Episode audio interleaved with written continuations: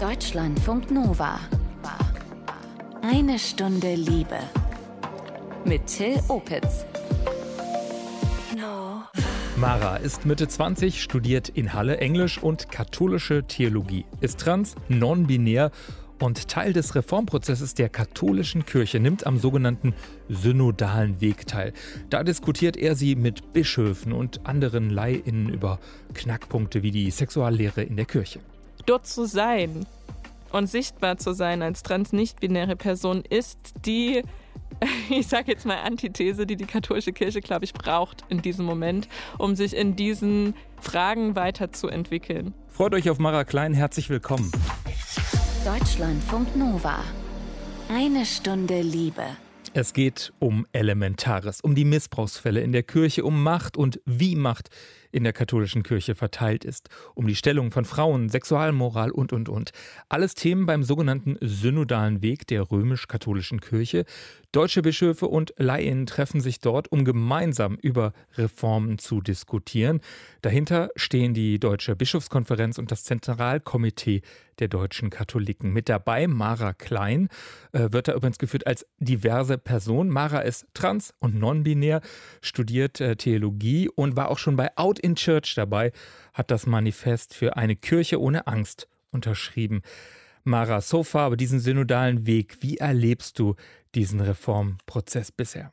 Ja, also es sind ja jetzt zwei Jahre synodaler Weg und es war, es ist eine Reise. Also es ist sehr viel passiert in den zwei Jahren. Es ist ein sehr großes Auf und Ab von Gefühlen auch, ähm, von kann ich das noch mitmachen und gleichzeitig aber auch immer wieder Momente von, ja, es ist genau das, was wir jetzt brauchen in der katholischen Kirche in Deutschland. Ein Auf und Ab, ein Wechselbad der Gefühle. Wie ist es überhaupt dazu gekommen, dass du ähm, auch als Transperson, als non-binäre Person gesagt hast, ja, ich bin dabei, hast du dich gemeldet, haben die dich angefragt, wie war das? Ich habe mich gemeldet. Also der synodale Weg läuft ja seit äh, Advent 2019. Mhm. Und relativ kurzfristig war dann noch eine Ausschreibung ähm, für 15 Plätze für U30-Personen. Und für einen dieser Plätze habe ich mich beworben, weil ich in einem Feld unterwegs war, queere KatholikInnen. Und wir haben gesagt, es wäre doch cool, wenn von uns wer dabei ist auf diesem Weg. Und ich dachte, ja, warum nicht? Ähm, und da habe ich mich quasi dann beworben über den BDKJ und die haben mich ausgesucht. Man muss kurz sagen, BDKJ ist Bund der katholischen Jugend, glaube ich, ne? Oder ja, genau. genau. Die Nachwuchsorganisation, in Anführungsstrichen. Das sind auch alles Abkürzungen, die ich erst lernen musste. Du bist gläubige Katholikin, also in der römisch-katholischen Kirche. Ähm, wie hast du Kirche denn erlebt? Gerade auch vielleicht als queere Person? Also grundsätzlich muss natürlich gesagt werden, dass die katholische Kirche als Raum, auch ohne dass dir in irgendeiner Form offen verbal ähm, Feindlichkeit entgegengebracht wird, ist die katholische Kirche als Raum von der Konstitution her queerfeindlich, frauenfeindlich, andere Feindlichkeiten auch noch mit. Ähm, Leute erwarten immer ähm, so direkte Geschichten, wo sie dann sagen können, oh nein, das ist passiert. Mhm. Aber es ist einfach schon dieses Feld, was eine Queerfeindlichkeit ausstrahlt, beziehungsweise eine Frauenfeindlichkeit auch. Ich sage das mit dazu, weil ich ja ähm, den größten Teil meines Lebens gedacht hatte, ich wäre eine Frau. So in diesem Kontext drin hat mich das mit zuerst gestört, mhm. dass ich als nicht männliche Person nicht die gleichen Rechte habe in der katholischen Kirche. Das habe ich relativ früh auch gemerkt und relativ früh für mich kritisiert, nach außen hin kritisiert. Ähm, dann habe ich mich irgendwann dafür entschieden, Lehramt zu studieren und habe mit Absicht zuerst nicht katholische Theologie genommen, aber dann doch irgendwie gewechselt. Ich kann gar nicht so richtig beschreiben, wie das gelaufen ist. Ich würde sagen, es ist auch ein Stück weit Berufung gewesen. Und am Anfang war ich eben noch so, also mir war schon bewusst, wenn ich katholische Theologie mache und da ähm, ins Lehramt gehen möchte, dann darf ich vieles nicht. Also unter anderem dürfte ich nicht gleichgeschlechtlich heiraten, mhm. ähm, etc. Also all diese Sachen, die da in Klauseln vorgesehen sind. Und am Anfang dachte ich noch, naja, ich weiß ja, wofür ich mich entscheide. Und ähm, das wurde aber Jahr für Jahr mehr ein, wie kann es sein, dass es solche Regelungen gibt eigentlich in unserer Gesellschaft? Also wie passt das zusammen auch mit der Botschaft, die wir verkünden im Christentum? Wo, wo ist da für dich so ein Widerspruch? Also wir sind vielleicht, ich leider selber auch nicht, ich bin äh, eher atheistisch unterwegs, gar ja. nicht in der katholischen Kirche, obwohl ich auf einer katholischen Grundschule war. Das ist das schon. Also wo sind für dich da diese, diese Widersprüche, wo du denkst, so Mann, kann das sein? Ich glaube, so ganz grundsätzlich. So Sachen, die du auch weißt, wenn du nichts mit Kirche hast, wenn du konfessionslos bist, mhm. Atheist bist, wie auch immer. Grundsätzlich ist die Nachricht des Christentums ja, Gott ist gut. Gott ist ein liebender Gott. Mhm. Wie passt das zusammen damit, dass Menschen aufgrund ihres So-Seins ausgeschlossen werden, pathologisiert werden? Ich finde es besonders eindrücklich im Christentum, wo eigentlich diese Grundangenommenheit da sein sollte, diese Grundliebe da sein sollte. Also jeder Mensch ist erstmal äh, von Gott geliebt, diese Idee. Ja, und es ist nicht so, als ob die katholische Kirche das nicht sagt für queere Menschen. Ne? Sie fährt da bloß diese Doppelmoral von, ähm, ihr seid angenommen trotz eurer sexuellen Orientierung, eurer geschlechtlichen Identität. Wie erlebst du das, was ich auch ganz spannend finde? Es gibt Leute, die sagen, naja, ähm, die römisch-katholische Kirche ist der größte Homoverband der Welt, sozusagen. Mhm. Also, dass gerade auch schwule Männer da überrepräsentiert sind, sozusagen. Wie erlebst du diesen Widerspruch? Ist der Teil dieser etwas verqueren Geschichte? Ja, ein großer Teil dieser verqueren Geschichte ist, dass die katholische Kirche gar nicht wirklich sprachfähig ist zu Queerness.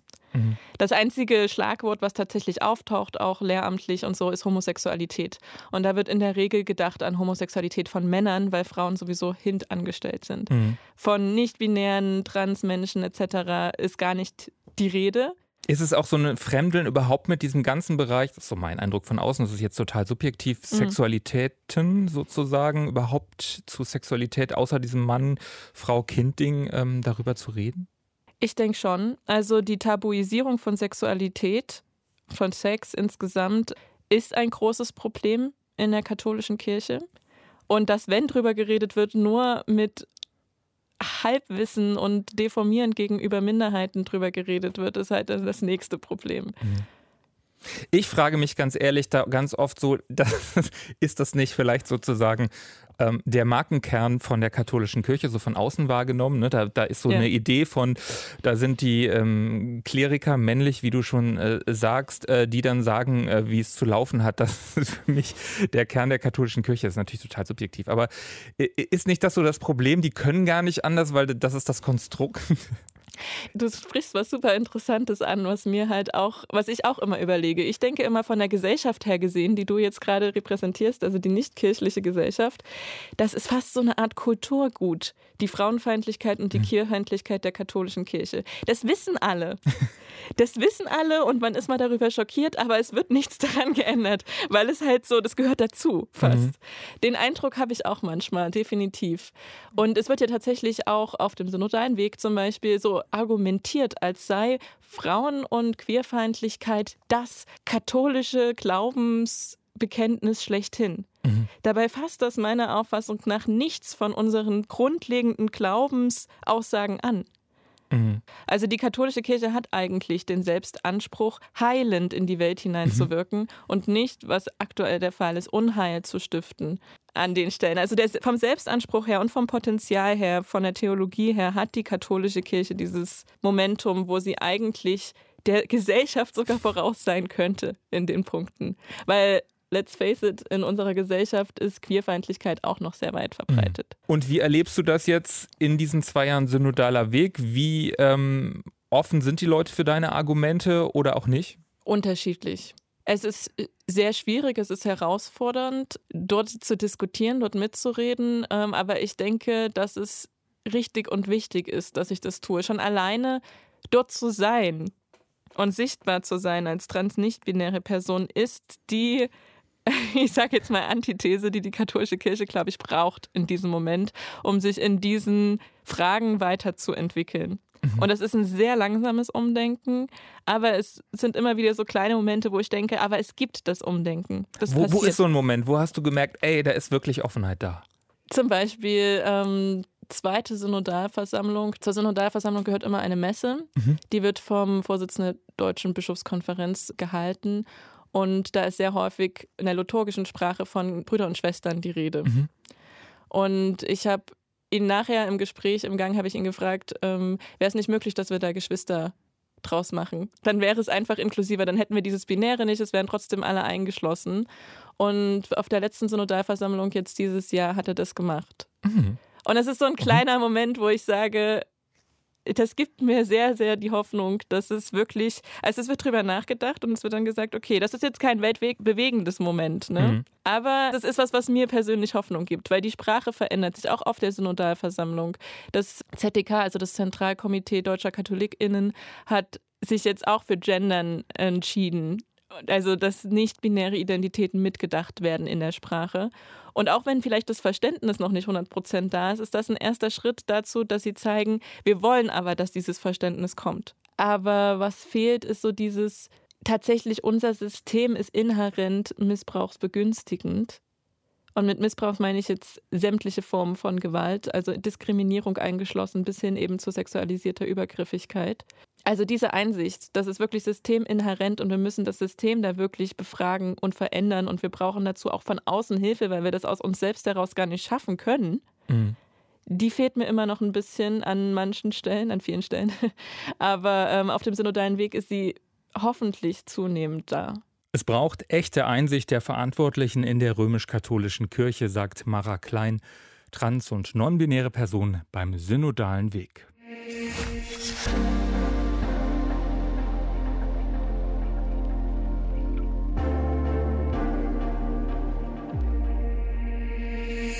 Irgendwie tut sich da was in der letzten Zeit in der katholischen Kirche, zumindest in Teilen oder großen Teilen der Basis. Ich denke da zum Beispiel an die Initiative Maria 2.0. Die fordern einen echten Neuanfang. Dann Out in Church, da haben sich über 100 queere Angestellte, Geistliche der Kirche geoutet. Und es hat auch Segnungen gegeben für homosexuelle Paare. Yep, von römisch-katholischen Priestern, Gemeinden in so einer Art pastoralem Ungehorsam. An die 100 Gemeinden in Deutschland haben letztes Jahr homosexuelle Paare gesegnet, gegen den Willen eben des Vatikans bzw. der Glaubenskongregation in Rom. Meine Kollegin Diane Hielsche hat darüber mit Christiane Florin gesprochen. Christiane ist aus der Deutschlandfunkredaktion Kirche und Gesellschaft und äh, Christiane wurde gefragt, warum der Vatikan queeren Beziehungen eigentlich den Segen verweigert. Also wichtig ist ja erstmal zu wissen, segnen kann eigentlich jeder und jede Getaufte, Getaufte. Ich kann auch mein Kind segnen, wenn es sich aufmacht zu einer Abenteuerreise. Aber hier geht es nicht um den Segen für eine einzelne Person, sondern für den Segen für eine Beziehung. Und zwar für eine Beziehung, die laut Lehre der römisch-katholischen Kirche als Sünde gilt. In dem Schreiben aus Rom hieß es eine Beziehung, die von Gott nicht gewollt ist. Also offenbar weiß man da in Rom auch, was Gott will. Und diese Beziehung verstoße gegen die Schöpfungsordnung. Interessant ist auch, dass der Vatikan das als nicht ungerechte Diskriminierung bezeichnet, sondern es ist eben offenbar eine gerechte Diskriminierung. Und ich glaube auch, dass der Vatikan eine Diskussion nicht nur um den Segen unterbinden will, die gibt es ja nun schon, sondern auch eine Diskussion über eine kirchliche Ehe für Paare gleichen Geschlechts. Jetzt werden ja hier aber in Deutschland dieser Tage eben homosexuelle Paare gesegnet, obwohl der Vatikan das nicht will. Also ist es eine Auflehnung gegen das Oberhaupt? Ja, nicht unbedingt gegen das Oberhaupt, denn wie der Papst selber, wie Franziskus dazu steht, das weiß man nicht so richtig. Er hat diesem Text der Glaubenskongregation, der Text kam ja nicht von ihm selbst, sondern von ja, eine Art Ministerium, das nennt sich Glaubenskongregation und achtet darauf, dass die Lehre eingehalten wird. Also wie er selbst dazu steht, das ist zwiespältig. Er hat ja mal ganz am Anfang seiner Amtszeit gesagt, wer bin ich, über Homosexuelle zu urteilen. Er hat kürzlich noch gesagt, dass er es wichtig findet, dass die Beziehung zwischen homosexuellen Paaren rechtlich, also im Zivilrecht, im staatlichen Recht geregelt wird. Aber richtig ist eben auch, er hat dieses Schreiben approbiert. Also er hat diesem Schreiben seinen Segen gegeben. Diese Aktion hier da machen ja über 100 Gemeinden mit, das ist also keine kleine Sache. Die ist schon ein Akt des pastoralen Ungehorsams, nicht unbedingt gegenüber dem Papst, aber doch gegenüber der Glaubenskongregation, auch gegenüber Bischöfen oder gegenüber rechtskatholischen Kreisen, die sagen, eine so sündige Beziehung, die darf man nicht segnen. Aber kriegen dann jetzt die Kirchen hier in Deutschland, die das machen, nicht irgendwie Ärger, wenn sie das trotzdem machen? Also gibt es dann, dann irgendwie eine Depesche vom Vatikan oder ja. was passiert jetzt? Sollte man, sollte man meinen. Ne? Ich meine, vor kurzem ist Hans Küng äh, gestorben. Das war ja ein bekannter deutscher Theologe, dem die Glaubenskongregation die Lehrerlaubnis entzogen hat. Jetzt nicht wegen der Frage Homosexualität, sondern wegen anderer Punkte. Aber klar, ne? die Glaubenskongregation, die die Spitze, die kann abstrafen. Jetzt ist es aber in dieser Aktion so, es haben sich ja auch Bischöfe, deutsche Bischöfe, kritisch zu diesem Schreiben aus dem Vatikan geäußert. Und es haben Bischöfe gesagt, Priester sollten das mit ihrem eigenen Gewissen vereinbaren. Also jetzt ist die Frage, werden Priester vielleicht bestraft oder werden Bischöfe bestraft, die ihre Priester nicht bestrafen? Das ist völlig offen. Der Vorsitzende der Deutschen Bischofskonferenz, den man eher dem liberalen Lager zurechnet, Georg Betzing, der hat erklärt, er halte diese Segnungsaktion jetzt für ein nicht hilfreiches Zeichen. Obwohl er an sich dafür ist, Homosexualität, wie es dann immer so schön heißt, neu zu bewerten. Und äh, weißt du was über die Reaktion irgendwie aus der homosexuellen Community? Also, weil es will ja jetzt auch nicht jeder gesegnet werden. Also das ist wie immer, ne, die Community, die einheitliche Reaktion gibt es nicht. Ja. Es gab ja schon Segnungsgottesdienste, da waren auch homosexuelle Paare dabei. Es gibt ja gläubige Katholikinnen und Katholiken, denen das ein Anliegen ist, die vielleicht auch schon zivilrechtlich verheiratet sind und sagen, mir ist es auch wichtig, dass ich da den Segen meiner Kirche bekomme, weil ich gläubig bin. Es gibt aber auch viele Homosexuelle, die sind schon so verprellt durch die römisch-katholische Kirche, dass sie ausgetreten sind oder dass sie sagen, deren Segen interessiert mich nicht.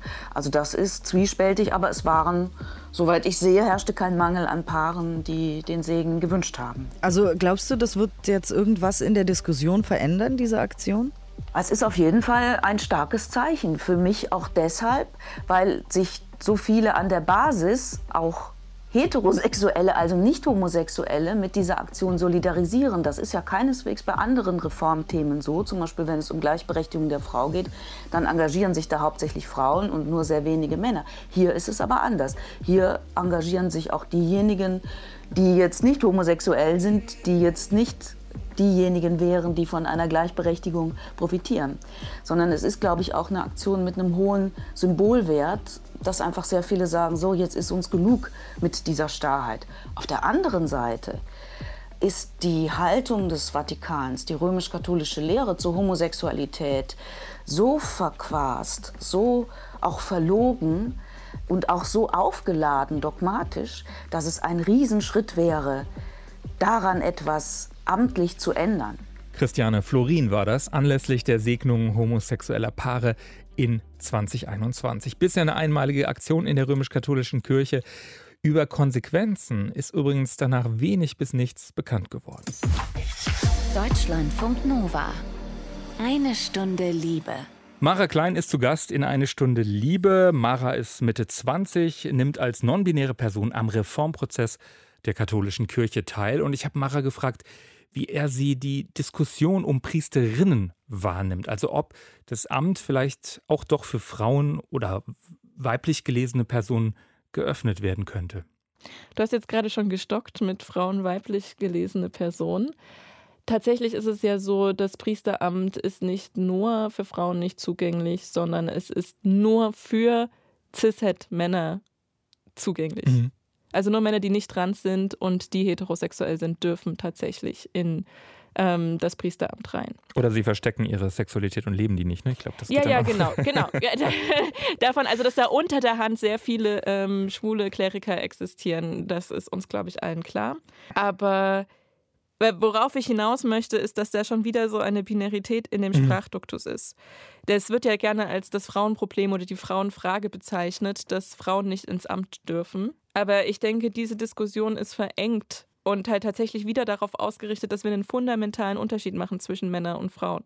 Mhm der so meines Erachtens nicht wirklich tragbar ist und eben zu kurz greift. Sondern für alle zu öffnen, für alle. Das Priesteramt erstmal für alle zu öffnen. Mhm. Und das heißt nicht, dass es dann keine Voraussetzungen mehr gibt für dieses Amt. Das heißt bloß, dass dein Geschlecht, deine sexuelle Orientierung dich nicht mehr daran, also dich nicht mehr von vornherein ausschließt.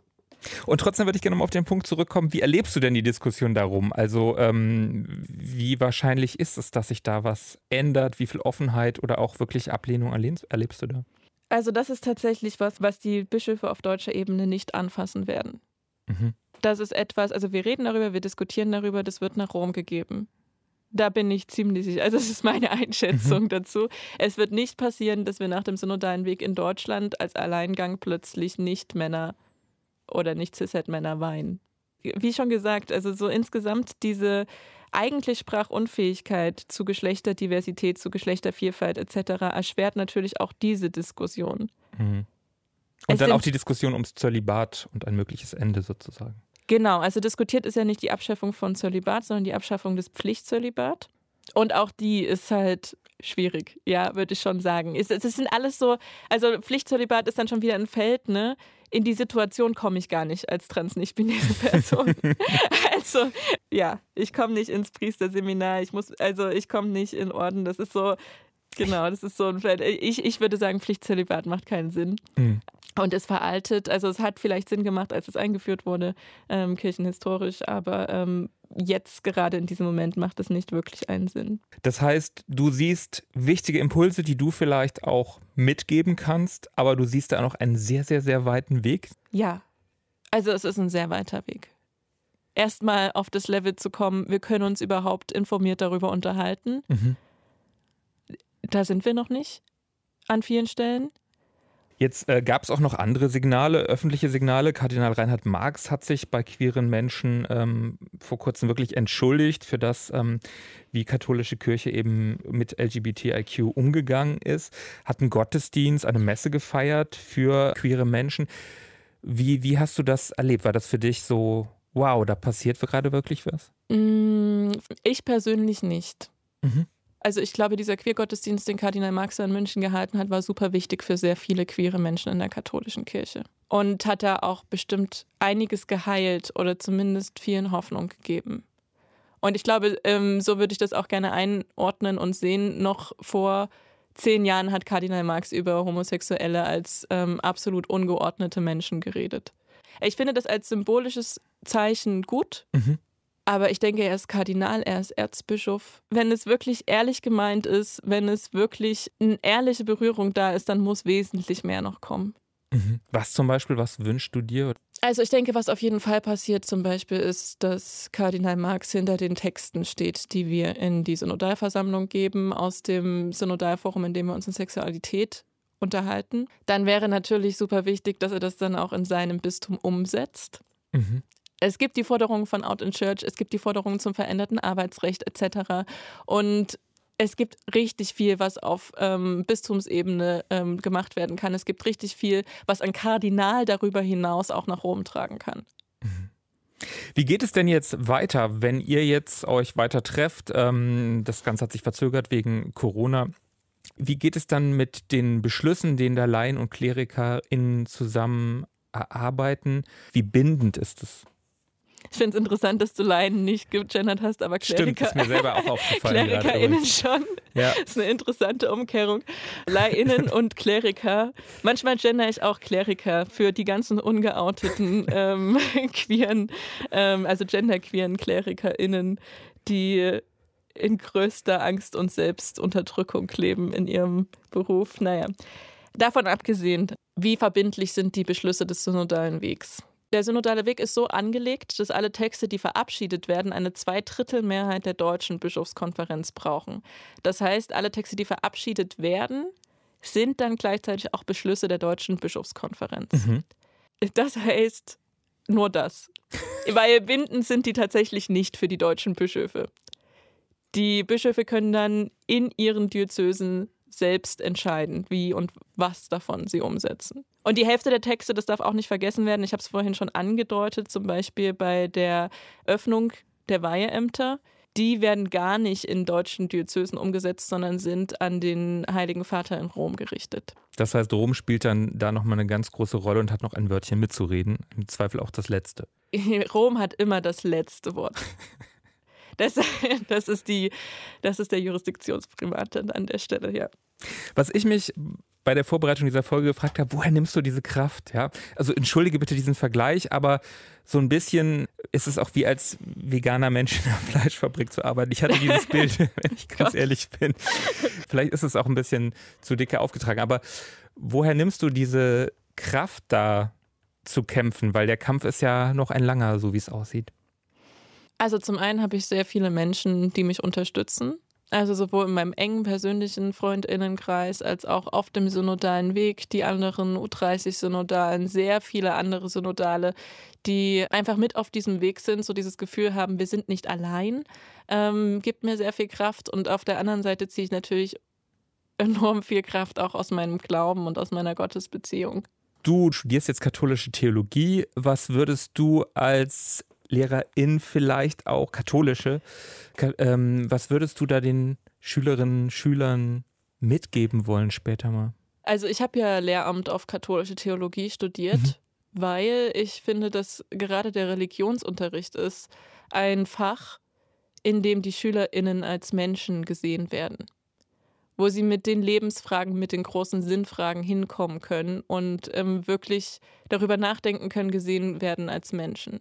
Deswegen ähm, habe ich das quasi ursprünglich studiert und das ist auch immer noch so.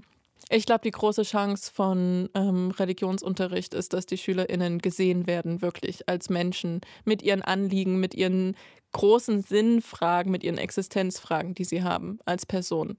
Ich glaube, das ist das große Mehr des Religionsunterrichts und da gehört auch dazu, dass eben vermittelt wird, ähm, es gibt diese Religion, diesen Ansatz, wo du ähm, diese Fragen hinbringen kannst, wo du die stellen kannst, wo du angenommen bist als Person. Ich würde niemals verschweigen, was die katholische Kirche für eine Institution ist mhm. und wie gefährlich sie meines Erachtens ist, für insbesondere für Minderheiten.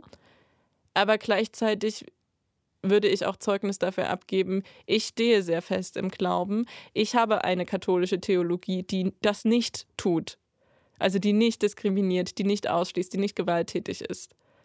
Hoffe ich. Ähm, und äh, das würde ich quasi ähm, gerne SchülerInnen auch mitgeben können. Mhm. Ich habe mich eine Sache noch gefragt. Ich habe mal ein, eine der ersten Priesterinnen, also wirklich eine, die sich als Frau definiert, der altkatholischen Kirche interviewen mhm. dürfen in Koblenz. Das ist schon eine ganze Weile her. Das war, war eines der beeindruckendsten Interviews, was ich so führen durfte, weil ich, sie hat diesen Kampf, weiß ich nicht, vor 40 Jahren oder so mhm. gegen die römisch-katholische Kirche geführt und hat dann irgendwann gemerkt, nee, systembedingt funktioniert das da nicht. Ich, ich gehe diesen Weg jetzt eben woanders, in dem Fall in der altkatholischen Kirche, die ja sich sozusagen auf den Katholizismus vor dem Papsttum bezieht. Vor wäre dem ersten Vatikanischen Konzil. Ziel, mhm. genau. Und äh, ist das, wäre das auch ein Weg für dich zu sagen, ich, sonst bin ich vielleicht woanders besser untergebracht? Ja, insofern, als dass die katholische Kirche als Institution zu verlassen für mich immer eine Option ist. Also ich glaube, es ist wichtig, sich das zu vergegenwärtigen, dass wir als erwachsene Menschen in Deutschland die Wahl haben, ob wir katholisch bleiben wollen oder nicht. Die Wahl, katholisch zu werden, hatten wir in der Regel nicht. Mhm. Also diese ganze Sozialisation, diese ganze Eingebundenheit in die katholische Kirche, die Wahl dazu treffen wir nicht. Wir werden in der Regel als Kinder, als Kleinkinder getauft. Und nimmst du das so wahr? von außen wirkt es gerade so, dass die katholische Kirche, die römisch-katholische Kirche in Deutschland zumindest gerade in einem krassen Moment ist, wo es, glaube ich, sehr, sehr stark darum geht, wie geht es jetzt weiter oder wird das vielleicht auch so eine ja, sehr kleine sektiererische Gruppierung, wie auch immer. Ähm, ist das auch in der Innenwahrnehmung so? Ich denke schon. Also ich glaube natürlich, dass jede Zeit ähm, ihren Beitrag leistet.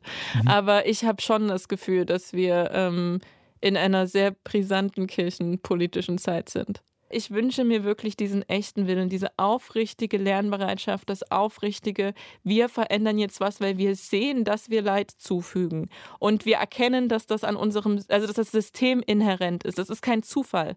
Das ist nichts, wovon wir nur betroffen sein können, sondern wo wir aktiv mit dran teilhaben. Bischöfe, also wie zum Beispiel Kardinal Marx, ähm, hat ja in dem Queergottesdienst gesagt, wie betroffen es ihn macht, dieses Leid zu sehen. Und ich denke, ihr habt Teil daran, an diesem Leid. Ich finde es absolut richtig, betroffen davon zu sein, aber es ist nicht der Zeitpunkt, sich davon leben zu lassen. Ihr sitzt am Drücker. Ändert es bitte, so dass dieses Leid für die zukünftigen Generationen nicht mehr da ist. Also die eigene Verantwortung ja. erkennen. Ganz lieben Dank. Mara Klein war das in eine Stunde Liebe.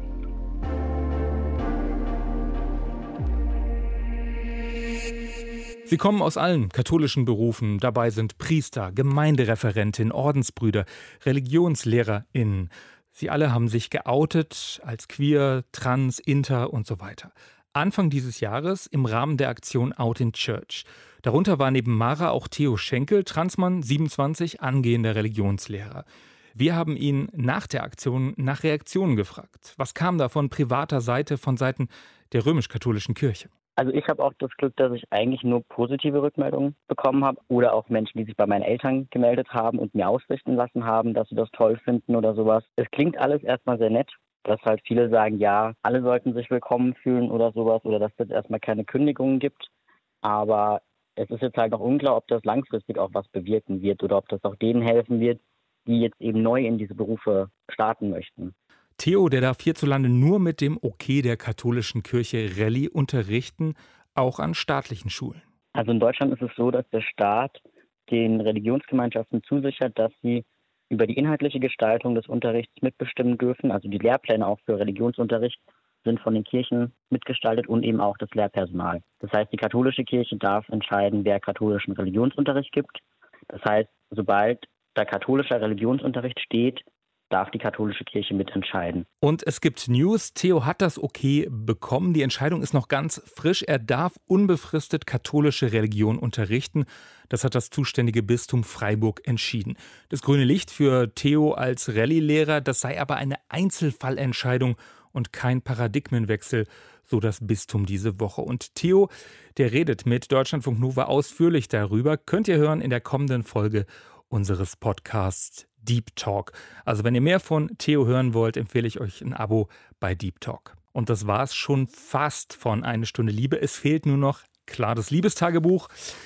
Und das kommt heute von Emma seit mehreren Jahren schon. Da tummelt sich Emma ja auf diversen Dating-Plattformen, Dating-Apps und hat meistens ja auch ziemlich viel Spaß damit. Aber im Moment da ist Emma so ein bisschen genervt vom Dating per App. Ich hatte mich kürzlich nach einer längeren Dating-Geschichte getrennt von dieser Person. Und das hat mich sehr verletzt und wütend zurückgelassen.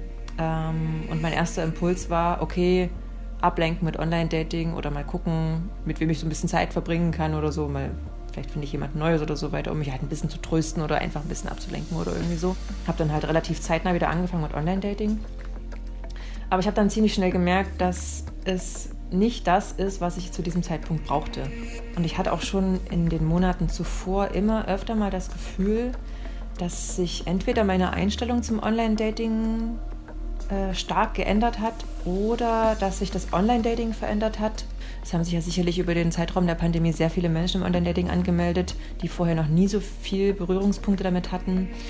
Und es könnte sein, dass dadurch sich ein paar Phänomene ins Extreme gewandelt haben, nämlich also diese berühmten Tinder-Krankheiten wie keine Antwort bekommen oder erst recht gar keine erste Nachricht bekommen. Wenn ich nämlich zum Beispiel dann sehe, ich habe ein Match, ah, aber ich bin gerade unterwegs und dann tut sich Stunden oder Tage lang nichts und ich denke mir so, hä, wieso schreibt denn auch, also ich kann gerade nicht, aber warum schreibt denn dann die andere Person nicht, wenn sie mich ja gerade gematcht hat? Und dann bin ich dann wieder am Zug und ich schreibe ja eh immer, fast immer in jedem Fall die erste Nachricht und das wurmt mich halt so sehr. Oder halt teilweise sehr ja, wenig wertschätzende Kommunikation oder sehr krude Kommunikation, wo ich mir denke so, hä, also ganz besonders nervig finde ich, wenn ich eine Frage zurückstelle, dass dann nicht auch noch eine Frage zurückgestellt wird, dass man einfach so in Flow kommt oder dass halt einfach äh, ja, Kommunikation beginnt mit sehr einsilbigen Antworten oder mit einsilbigen Nachrichten, dass ähm, vielleicht auch unpassende Fragen gestellt werden, also schnell ins Sexuelle gegangen wird, wo ich mir denke, hä, wie kommst du denn jetzt darauf, dass ich jetzt so mit dir schreiben will? Können wir nicht einfach mal ganz normal uns kurz Hallo sagen und kennenlernen und einfach mal kurz ein paar nette Worte austauschen, sondern es werden komische Sachen kommuniziert, da kommt so in mir so eine Wut auf, weil ich habe so die Erwartung daran, dass man ja eigentlich äh, in das Online-Dating auch Arbeit reinstecken sollte, weil es Kommunikationsarbeit, weil es Beziehungsarbeit ist.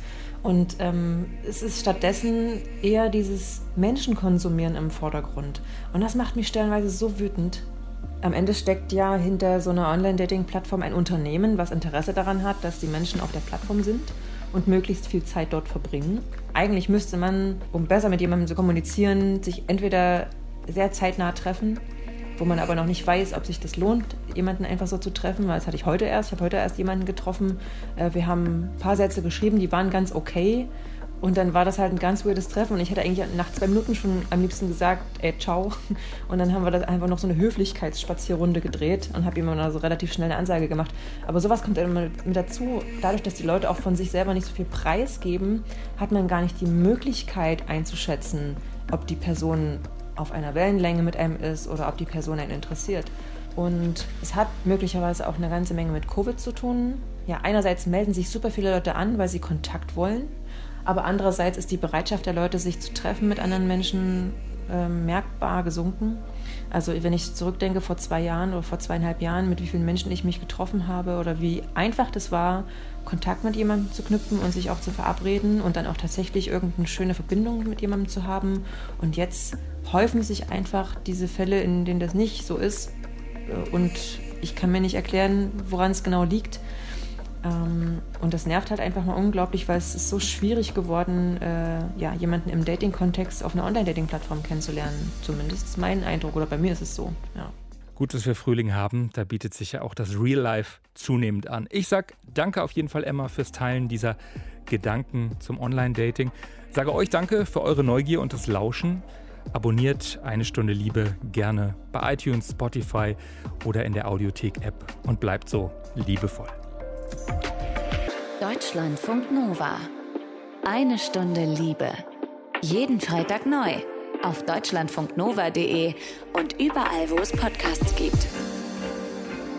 Deine Podcasts.